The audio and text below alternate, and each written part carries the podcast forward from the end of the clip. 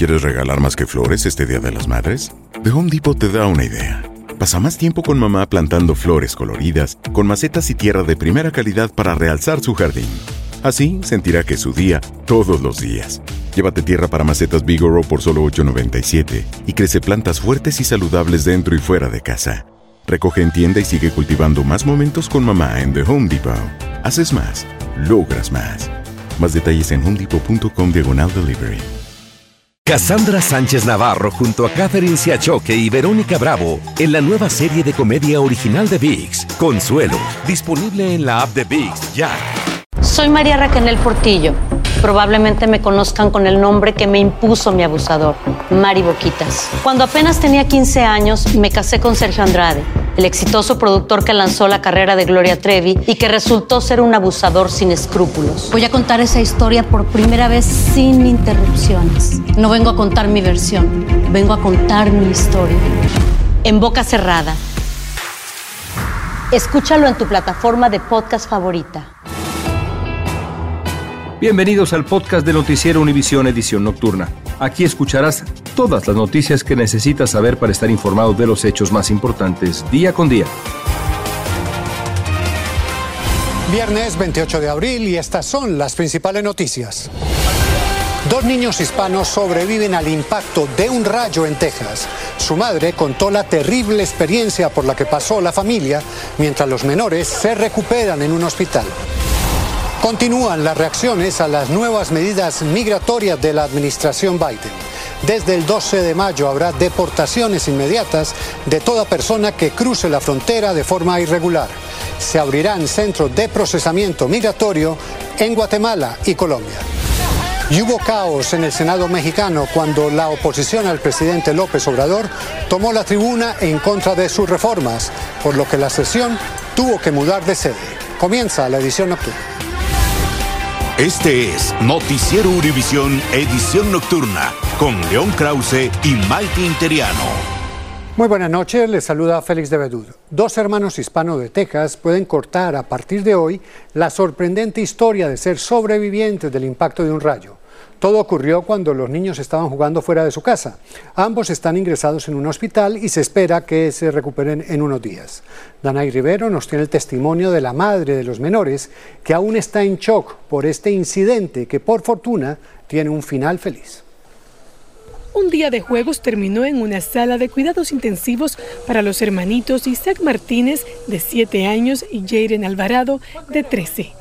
Allí se recuperan hoy luego de que sus vidas se vieran amenazadas hace unos días cuando fueron impactados por un rayo en Texas. Su madre cuenta el susto que vivió. I just remember all everybody praying and uh, telling them, Jaden, Isaac, come on, come on, breathe, breathe. You gotta wake up, wake up. Cuando la madre salió, se encontró a sus dos hijos en el piso inconscientes. Segundos antes, estaban jugando y los sorprendió un rayo que impactó un árbol cerca de donde estaban y la descarga eléctrica rebotó hacia ellos. I thought I had lost my voice, honestly. The worst feeling you can ever. El hermano mayor, Jaden, fue quien recibió un gran impacto hasta sufrir un paro cardíaco. Ambos niños están siendo monitoreados en el hospital pediátrico Cook Children's. I don't wish that on anyone. To literally see your boys, they're laying there lifeless, not moving. And to now, um, I thank God every second that He didn't take my boys. La madre asegura que cuando los niños salieron a jugar, el tiempo estaba en perfecto estado, pero de un momento a otro comenzaron relámpagos. Ella estaba a punto de llamar a sus hijos, pero el rayo se le adelantó. Impresionante, de verdad. Danay, ¿qué posibilidades hay de que alguno de nosotros nos impacte un rayo? Bueno, de acuerdo con los Centros para el Control y Prevención de Enfermedades, las posibilidades de que alguien sea alcanzado por un rayo es un año específico, son inferiores a una en un millón, Félix.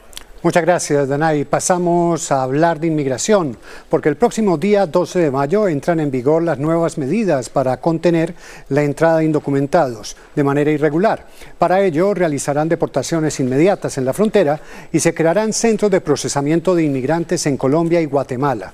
Además, se intenta agilizar el proceso de reunificación de familias de migrantes de Colombia, Guatemala, Honduras y El Salvador.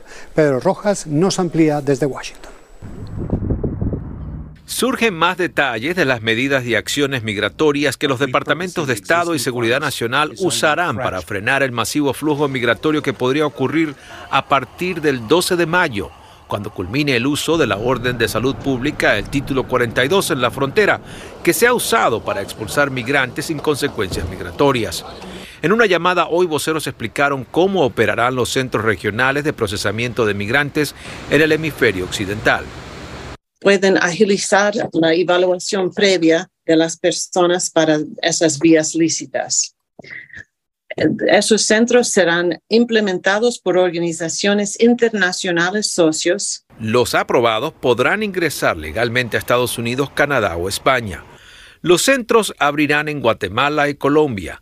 Se harán campañas contra las redes de tráfico humano y se aumentarán las expulsiones de quienes no tengan un fundamento lícito para emigrar.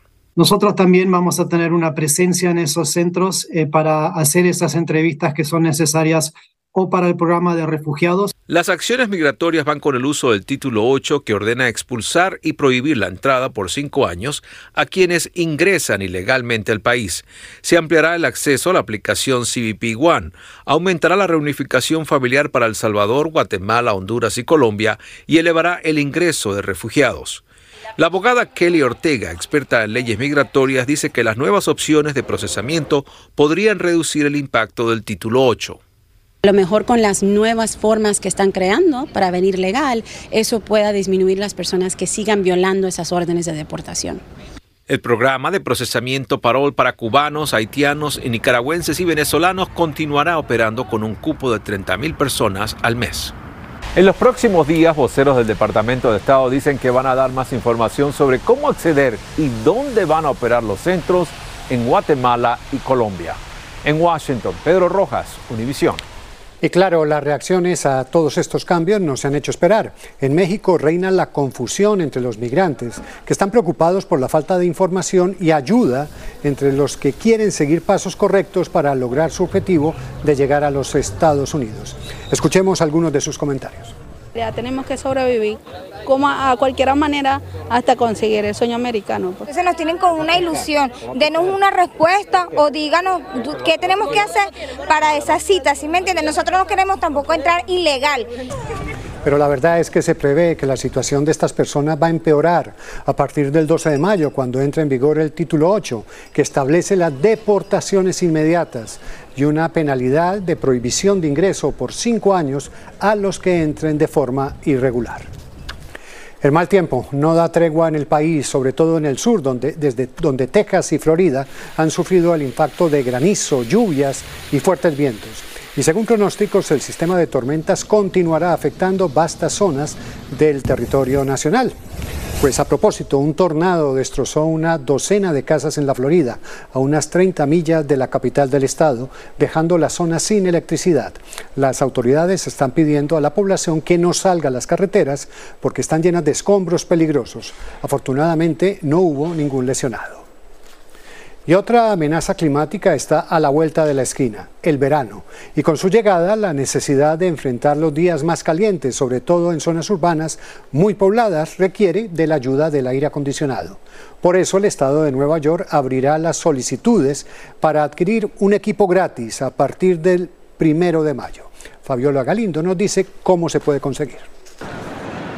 El frío en las calles de Nueva York todavía se siente hasta en los huesos. Todavía está frío, pero ya a partir de ya, a final de yo diría del mes que entra, y junio, julio, agosto, terrible, hay que tener un aire. Pero Dolores Ventura, que no tiene aire acondicionado en su apartamento, empieza a sentir el calor desde ahora. El no tener aire acondicionado es muy incómodo, más ahora este verano que dicen que va a ser un calor extraordinario. Personas como ella, mayores de 60 años o quienes vivan con menores de 6 años y que en algunos casos tengan una enfermedad que puede exacerbarse con el calor, podrán solicitar un aparato de aire acondicionado más instalación totalmente gratis. Califican, por ejemplo, una familia de cuatro personas que combinados ganen hasta 65.829 dólares al año o 5.485 al mes. Para eso debes contactar a los encargados del programa, proporcionar tu número de seguro social, recibir beneficios de SNAP, aun si es dueño de casa o si el pago de la calefacción está incluido en el arriendo. A mí me dieron gratis hace dos años. María recibió una unidad porque cuando la suya se averió, los precios, dice, son muy altos para reemplazar el aparato. Depende de lo que va a comprar, si va a comprar grande o pequeño y todo eso. ¿Cuánto puede costar? Unos 300, depende el porte que vaya a comprar. Así es, se estima que unas 54 mil familias en la Gran Manzana han recibido una unidad de aire acondicionado más la instalación de manera totalmente gratuita aquí en la Gran Manzana. Eso durante los últimos cinco años desde que se creó este programa. Ahora usted podrá solicitarlo a partir del primero de mayo hasta el 31 de agosto. Regreso a los estudios. Estás escuchando la edición nocturna de Noticiero Univisión.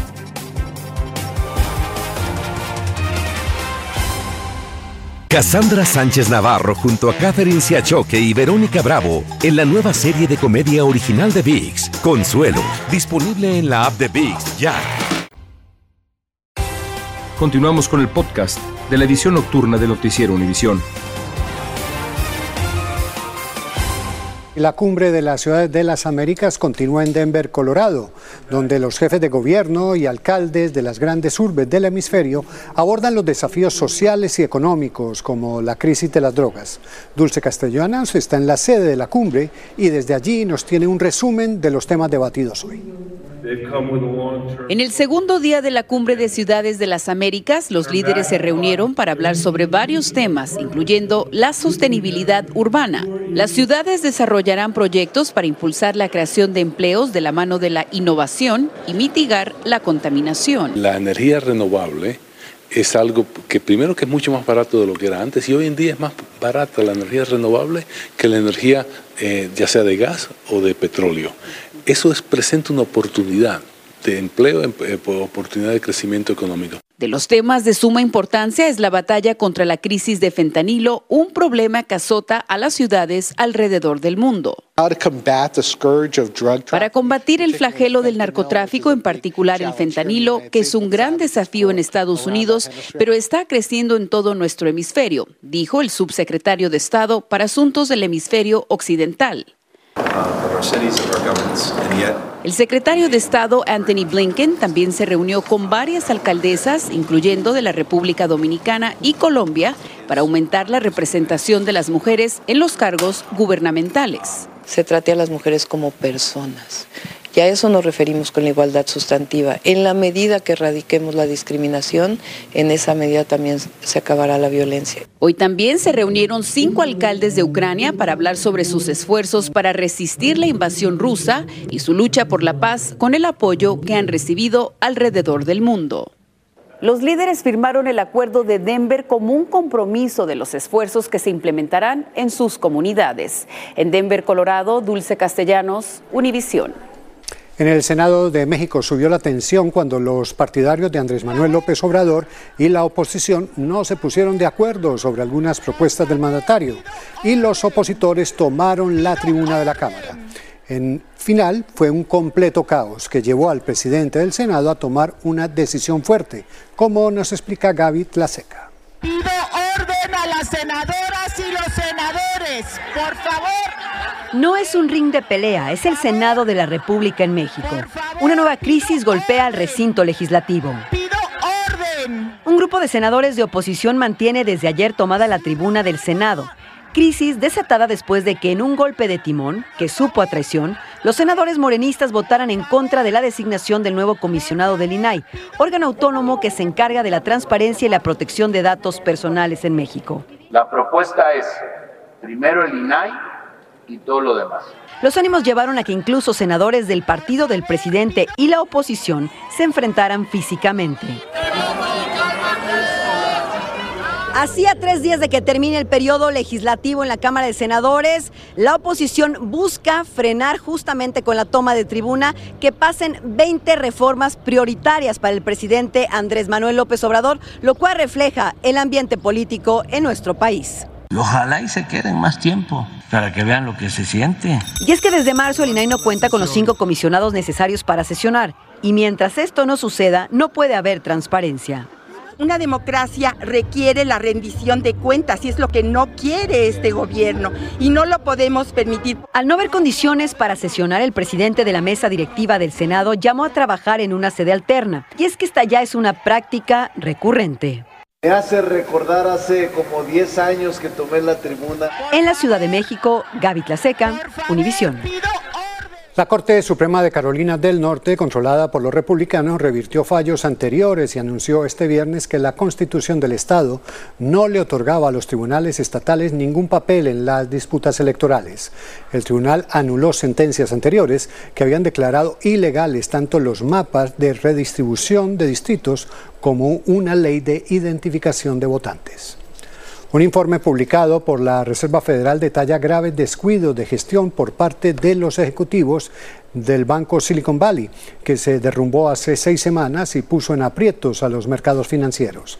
En el documento, la Reserva Federal reconoce sus propios errores y afirma que los supervisores no apreciaron el alcance de los complejos problemas que enfrentaba el banco. Todos los aviadores del ejército que no participen en misiones críticas han sido dados de baja tras dos recientes accidentes de helicóptero que dejaron 12 soldados muertos. Según el ejército, los aviadores permanecerán en tierra mientras los pilotos de helicóptero se centran en los protocolos de seguridad y entrenamiento. La retirada se produce tras la colisión en pleno vuelo de dos helicópteros este jueves en Alaska.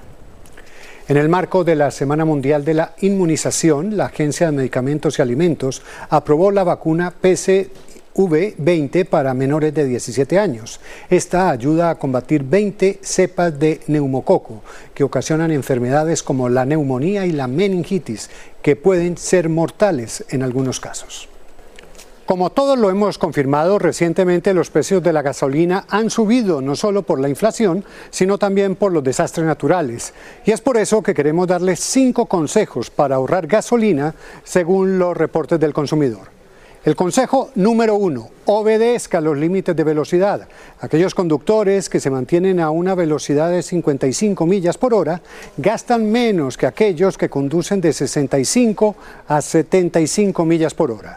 Dos, evite comprar la gasolina premium a menos que sea obligatorio. Hay muchos autos que solo requieren la gasolina regular para funcionar bien y lo pueden saber a través del manual del auto. Tres, Verifique la presión de las llantas, ya que puede afectar el rendimiento, la durabilidad y como resultado el ahorro de combustible.